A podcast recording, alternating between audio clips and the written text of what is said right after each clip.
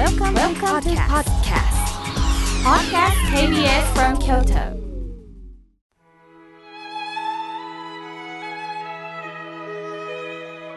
改めまして僧侶の河村明慶です今日の法話のテーマは幸せの隠し味ですさあ今日から立春ですね春の兆しが見え始める時期ですとは言ってもしばらくは厳しい寒さが続きますこの春を喜ぶことができるのは厳しい冬を経験したからこそ春の喜びが感じられるんですよね。人生の中に一部の幸せというのはありません。例えば旅行に行ける。これだけでは幸せとは言えないんです。旅の楽しみは帰る場所。出張で仕事に行けるのもふるさとがあるからこそ安心して出ることができるんです。では私たちの人生も同じことが言えるんですよ。お釈迦様は私たちの人生は一切皆苦皆苦と書いて一切皆苦つまり苦しみの連続ですよとおっしゃったんです。なんだかこれを聞くとマイナス思考ですよね。では皆さんの人生楽しいことばかり叶えられる方法を教えますと言われて皆さん飛びついたとします。毎日揚げ膳据え膳目の前に美味しいものだけがある手を出せば食べられる周りはあなたを褒める人ばかりうっとりするような素敵な異性しかいない綺麗な服を毎日着られる、いつも健康。これが永遠に続くとどうなるでしょう。ちょうど締め付けのないベルトの服を着ているみたいなものなんです。締め付けのないベルトだと太りやすくなるんですね。なぜベルトがないと太りやすいかというとそこに緊張感がなくなるからです。このある程度の締め付けが必要なんです。ではなぜお釈迦様は苦しみについて説かれたんでしょう。それは生きる中で苦しみを経験しないとその苦しみから解放されたいという叫びが持てなくなるんだということです。楽しいことだけが続くと人生の大問題が解決できずに一生終わってしまうということです。人間というのは煩悩がありますから欲しいものが手に入るとすぐ慣れるんです。そして慣れるとワンランク上のものが欲しくなるんです。そしてまたあれがやりたい、これがやりたい欲しいと目標を持ってしまうんです。こんなことを繰り返しているうちにあまり喜べないまま死ぬまで欲を追っかけて最後は欲の心に取りつかれた一生を終わってしまうんです。本当の幸せは欲を満たす幸せではありません。私たちは欲を満たすために生まれてきたのではありません。お釈迦様の基本の教えの一つは生老病死です。生まれたということはいずれ死なないといけないということです。しかも一人で死なないといけないということなんです。ではそれが悲しいことなんでしょうか死というものがあるからこそ生生きるということが何百倍にも輝いてくるんですよ。ある方が残された詩です。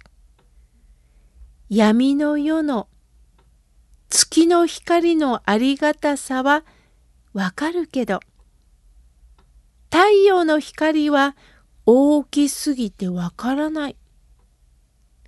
闇の世の月の光のありがたさはわかるんだけど今度は太陽の光はもう大きすぎてわからない。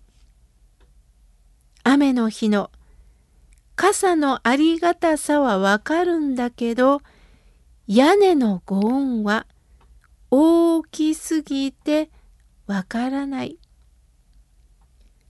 雨の日の傘のありがたさはわかるけど、屋根のご恩は大きすぎてわからない。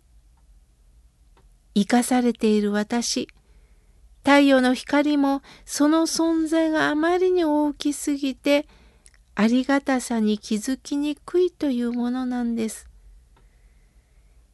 月の光というのは闇夜があってこそその存在に気づかされるんですよね。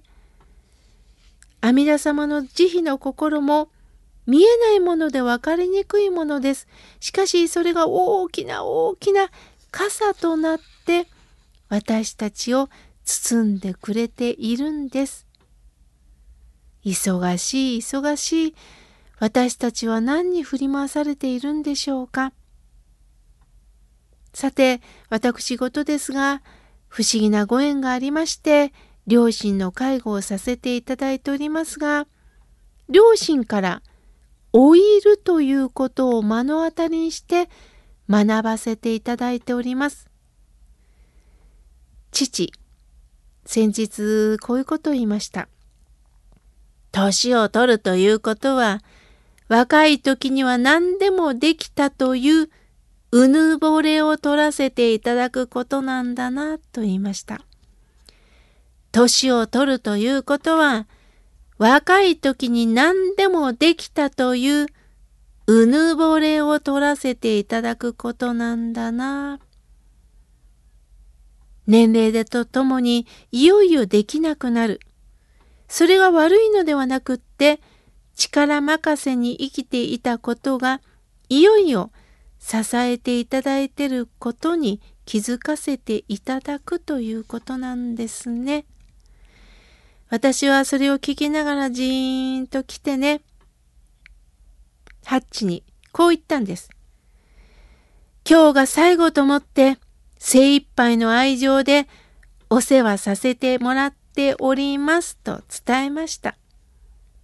するとハッチは、おう、では、わしの命が今日最後と思って、トラフグ、明石の高級ダコ、寿司を買ってきてくれと言われました。それがなんと、未だに毎日続いてるんですね。しっかり今日が最後と思ってをネタにしております。ここのね、頭の回転は立派だなぁと思っております。さて、改めて今日のテーマ、幸せになる。ここには必ず隠し味があります。それが辛いですが苦労なんです。苦労というものは何か外からやってくる私をいじめてる。なんか胸が苦しいというイメージだけではないんです。生きてる時と生きてる中でどうかどうかそれによってどうしたらいいんだろう。どのようにして生きたらいいんだろう。教えてと誰かを尋ねる心が生まれる。そしてどう生きたらいいんだろう。悲しい悲しいその事実に立ちながらそうか。人生は一度しかないんだな。その悲しみをしっかりと味わうことによって本当に生きるという意味がいよいよ見えてくるんだなということを味わっていきましょう。私は皆さんにこういうメッセージを届けたいです。今あなた方が抱えている苦しみ、それは必ず良き味へと変化していきますよ。それが心に味と書いて意味と言います。意味がいよいよ分かってくるということなんです。今日は幸せの隠し味についてお話しいたしました。